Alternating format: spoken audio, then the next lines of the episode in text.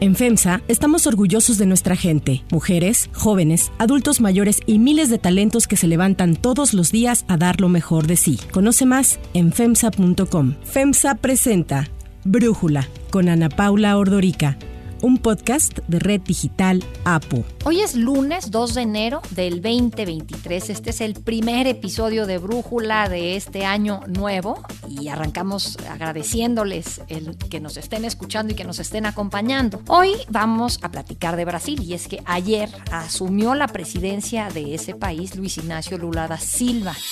Estoy aquí para gobernar ese país numa situação muito difícil mas eu tenho fé em Deus que com a ajuda do povo nós vamos encontrar uma saída para que esse país volte a viver democraticamente, harmonicamente Regresa al poder después de 20 años de que llegó por primera vez a la presidencia en el 2002, o sea que un poco más de 20 años. Y en ese momento llegó a la presidencia un Lula eh, que por un lado generaba mucho entusiasmo porque era un líder obrero que prometía acabar con la corrupción del pasado y con las enormes desigualdades de su país. Por otro lado generaba un poco de miedo a quizás el establishment porque no sabían qué tipo de izquierda iba a representar Lula da Silva. Pero para platicar justo de este regreso regreso de Lula al poder, de quién es Lula actualmente para Brasil y en el contexto latinoamericano y en el contexto global, le agradezco a Rodrigo Castro, profesor investigador de la División de Estudios Políticos del CIDE, platicar con nosotros. Rodrigo, bueno, primero, feliz año nuevo y gracias por aceptar esta comunicación. Feliz año nuevo, Ana Paula, y gracias por la invitación. A ver, primero Bolsonaro. Atuais movimentos populares são fruto de indignação e sentimento de injustiça de como se deu o processo eleitoral. Este presidente de extrema derecha, que perdió por casi dos millones de votos la segunda vuelta, decidió no felicitar a Lula, no reconocerlo como su sucesor. Incluso en algún momento su gobierno demandó ante el Tribunal Electoral que se repitieran las elecciones de la segunda vuelta, argumentando que hubo un error en las máquinas de conteo de votos, el voto en Brasil es electrónico. No processo entregue ao Tribunal Superior Eleitoral, o partido de Bolsonaro não fala em fraudes, mas ao apontar inconsistências no sistema eletrônico de votação, pede a anulação dos votos de 279 mil urnas fabricadas antes de 2020. muy chistoso porque pidió que se repitiera la segunda vuelta, pero no la primera en donde ganaron la mayoría en el Congreso, ¿no? Pero platícanos un poco de esto de Bolsonaro. Sí, creo que es un fenómeno, hay que decirlo, creciente, no solamente en el caso brasileño, ya lo vimos en los últimos años en el caso también de Estados Unidos, políticos que de manera, digo, al final estratégica, de repente dicen que hay un fraude electoral cuando no hay evidencia disponible que respalde para nada ese tipo de acusaciones. Entonces, en principio creo que es un tema preocupante para Brasil, en términos de que esa polarización no parece que se vaya a ir en el corto plazo. Puede ser que Bolsonaro igual ya no tenga ese obviamente, dado que ya no va a ser presidente, ya no va a estar en primera fila de cuestiones políticas, pero el bolsonarismo no quiere decir que vaya a desaparecer. Esta ideología, como tú dices, de extrema derecha, pero también profundamente, eh, para no decirlo antidemocrática, pero al menos no es leal 100% a, la democracia liberal. Y eso es un problema que va a tener la presidencia de Lula. ¿Qué hacer cuando un porcentaje no menor, de hecho, eh, pues 43% en la primera vuelta, 48% después, qué hacer con ese tipo de élites bolsonaristas y de votantes bolsonaristas que incluso hasta hace unos días estaban pidiendo que el ejército tomara una decisión casi casi de intervenir y que Bolsonaro siguiera o que se volviera a repetir la, elección o que Bolsonaro continuara en la presidencia. Entonces es un punto delicado, de nuevo, que está sucediendo crecientemente en las democracias, tanto en América Latina como en general democracias longevas. Entonces hay que ponerle énfasis en ese tipo de élites y de votantes que no tienen valores 100% democráticos. Sí, justo pensaba que aunque hubo este pedido de bolsonaristas de que se pararon enfrente de la casa presidencial a suplicarle al ejército que no permitiera a Lula asumir la presidencia, una especie de golpe de Estado solicitado por una parte de la población, pero lo que me sorprendió es cómo no prendió eso. Y la pregunta que te quiero hacer es, ¿por qué no fue más caótica la transición cuando Bolsonaro había advertido que a él no lo sacaban más que muerto o si lo metían a la cárcel de la casa presidencial? Que la opción de que él perdiera las elecciones no la iba a aceptar. Só digo uma coisa, só Deus me tira da cadeira presidencial.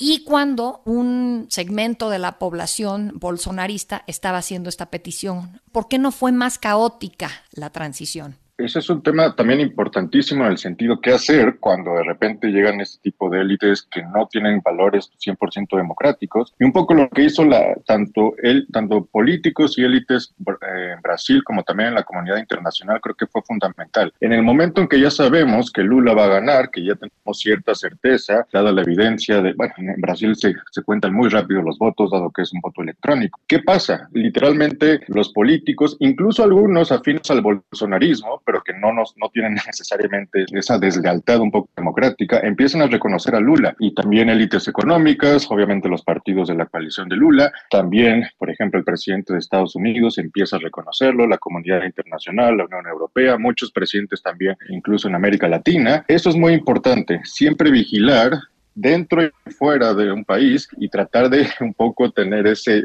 movimiento a favor de, lealtad democrática en el sentido que no concederle ni un espacio a este tipo de líderes políticos como Bolsonaro, porque si no, si de repente ve un vacío de poder o un vacío de que nadie está diciendo que Lula va a ser el próximo presidente, eso podría envalentonar un poco ese tipo de cuestiones antidemocráticas. La otra también hay que decirlo, Lula en los días siguientes a la elección casi no habló, literalmente se quedó un poco mudo, no participó participó mucho en, los medios de comunicación, ni siquiera habló realmente en conferencias de prensa oficiales y eso también generó un poco de vacío de poder que obviamente Lula y toda la coalición a favor de su candidatura este lo tomó. Lula presidió Brasil del 2002 al 2010 y siento que fueron los mejores años de Brasil. Arranca siendo, creo que estaba en la economía número 16 y luego se convirtió en la sexta economía del mundo con Lula. Era vista el país como la locomotora, no sé si del mundo, pero indudablemente de América Latina. ¿Qué podemos esperar de este tercer periodo de Lula da Silva, Rodrigo? Es interesante la situación que llega con esta nueva presidencia de Lula, porque como tú dices, es un contexto totalmente distinto. Ahora, en este contexto de mayor inflación, de repente de pospandemia, no necesariamente es el escenario económico mejor para las economías y sobre todo en América Latina. La otra en términos políticos, hay que decirlo, el Congreso y el Senado, si bien en Brasil siempre hay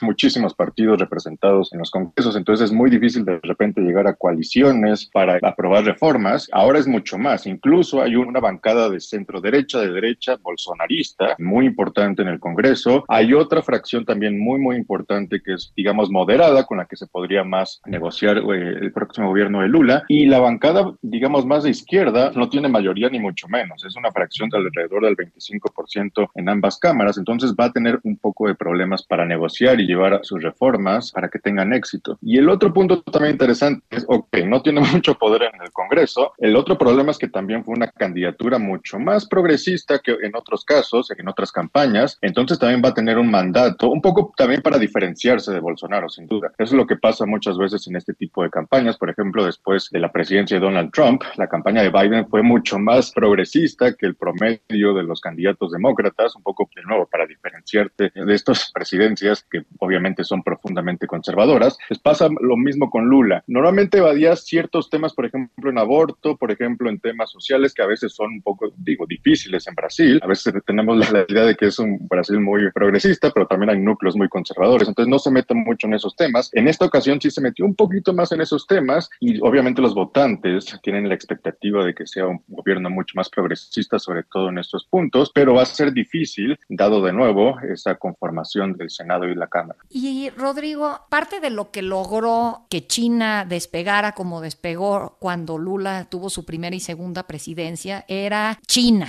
el papel de China en el mundo, cómo les compraba carne, petróleo y soya a los brasileños. Pero pues China ya también es un país muy distinto y económicamente no sé si esto le va a afectar a Brasil, imagino que sí, pero te lo quisiera preguntar, ¿cómo ves este Brasil que quisiera lograr despegar como antes con Lula, dado el contexto internacional actual? Exacto, el contexto internacional es muy distinto ahorita, como dices, todo ese nivel de exportación confrontaciones que, que, tuvo sobre todo con China. Y esto sucedió en muchos casos durante este movimiento, este, como se dice, Pink Tide, la marea rosa en, en, ese momento de la historia en América Latina, con Lula y muchos otros presidentes que, que, digo, que viraron a la izquierda en muchos países de América Latina. Y ese contexto fue propicio, por ejemplo, en el caso de Venezuela, digo, vendían petróleo a borbotones, obviamente, en el caso también de Bolivia, gas natural. Entonces, ese contexto económico era muy propicio para tener, obviamente, presupuestos robustos, crear muchos programas sociales, muchos redistributivos y incluso muy exitosos, en, sobre todo en Brasil, Bolsa Familia, pero que todo el mundo reconoce como un programa exitoso, redistributivo, sobre todo en zonas como el norte de Brasil, que obviamente hay mucho mayor niveles de pobreza. Entonces, ¿qué va a pasar en este nuevo contexto económico? Es un poco la pregunta. ¿Qué tiene que hacer? Bolsonaro tenía la idea de liberalizar una agenda profundamente neoliberal, un poco para, precisamente, dado el contexto económico, tratar de, de al menos no tener tantas paredes que a veces tiene un poco la, la economía brasileña, no es tan, por ejemplo, no es tan liberal como en el caso mexicano. Entonces, esa era un poco la agenda económica de Bolsonaro. ¿Qué tanto lo va a hacer eh, en el caso de Lula? Creo que es la pregunta, en parte porque, pues, digo, obviamente dentro de la coalición de Lula hay muchos sindicatos que no necesariamente quisieran ese tipo de reformas. Entonces, va a tener que encontrar ese equilibrio, de nuevo, dado el contexto internacional, pero un poco afuera de la caja para tratar de meterle un poco de velocidad a la economía brasileña.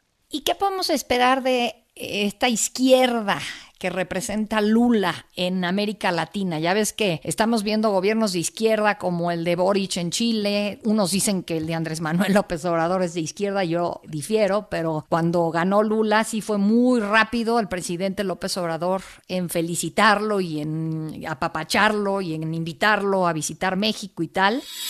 Mi hermano. Aló. Mu mucho gusto y felicidades. Estamos muy contentos en México por tu triunfo, que es el triunfo del pueblo de Brasil. Entonces, ¿qué izquierda nos puedes decir tú que representa Lula, Rodrigo? Sí, sin duda creo que hay, eh, digo, hay nuevos gobiernos de izquierda, como tú dices, de naturaleza distinta. Unos son consistentemente de izquierda en, no sé, en cuestiones económicas, en cuestiones culturales, en, en, cuestiones de retórica. Como tú bien dices, parece que nuestro presidente, en cuestiones de retórica, sin duda, eh, creo que afectivamente es muy de izquierda. Ya cuando uno se pone a ver eh, cuestiones sobre, no sé, austeridad, que normalmente es, más a la, es una cuestión mucho más a la derecha, o de repente posiciones muy ambiguas en temas culturales como aborto o matrimonio entre personas del mismo sexo. Entonces, eh, ese, ese, tipo de izquierda, digamos, de López Obrador, no necesariamente se ve en América Latina. Cuando vemos, no sé, a Chile, a Boric, que es alguien consistentemente de izquierda en todas las dimensiones, en todos los temas. En el caso de Lula, creo que vemos algo bastante parecido. Su campaña, de nuevo, fue, por ejemplo, otro tema que antes no necesariamente era tan pro medio ambiente, con la preocupación de cambio climático. Esta vez sí, obviamente para diferenciarse de todo lo que sucedió con, lo, con Amazonas durante el gobierno del Bolsonaro. Entonces, creo que lo que vamos a ver es como que dos equipos, digamos, de izquierda, dos tipos de izquierda en América Latina, este Lula, Boric, por ahí Petro seguramente en el caso de Colombia, más uh -huh. hacia las izquierdas, digamos, progresistas en todos los temas, Alberto Fernández en, en, Argentina, digamos, ahí un poco es, a veces sí, a veces no, dependiendo un poco de dónde está el justicialismo, el peronismo. Entonces, eso es mi impresión. En el caso de Lula, creo que vamos a ver una retórica sin duda de izquierda, de pro redistribución, de políticas en contra del cambio climático, incluso en cuestiones culturales me da la impresión que PT y Lula y su nueva presidencia va a ser mucho más de izquierda, en parte porque creo que es un mandato también de los votantes, de sus votantes de izquierda. Y ahorita que haces esta descripción, a mí, por ejemplo, me llamó la atención que Lula ha pedido, como lo hizo en su momento también y lo sigue haciendo el presidente Andrés Manuel López Obrador, la libertad de Assange, de Julian Assange. O Assange não pode ser extraditado se as pessoas acreditarem em democracia. No los entiendo, ni a López Obrador ni a Lula. Nada más están defendiendo a un delincuente cibernético y están golpeando a Estados Unidos, al presidente Biden, que en primer lugar Assange ayudó a tumbar la candidatura de Hillary Clinton en el 2016 y ayudó a Trump a asumir la presidencia en Estados Unidos cuando da a conocer los correos electrónicos de Podesta, el que manejaba su campaña. Entonces, no entiendo para qué hace eso alguien como Lula. ¿Tú lo entiendes, Rodrigo? Eso es un, es un punto interesante porque eh, Lula también, a pesar de tener todos estos elementos bastante progresistas en temas económicos, este, incluso culturales, de medio ambiente, etcétera, etcétera, no deja de ser un liderazgo viejo en el sentido que todavía tiene muchos de estos legados imperialistas de la izquierda latinoamericana, que obviamente en el caso de Lula, toda la vida un liderazgo importante del Partido de los Trabajadores, lo cual es muy consistente de nuevo con toda esta vertiente mucho más de izquierda vieja latinoamericana. Por ejemplo, Evo Morales también,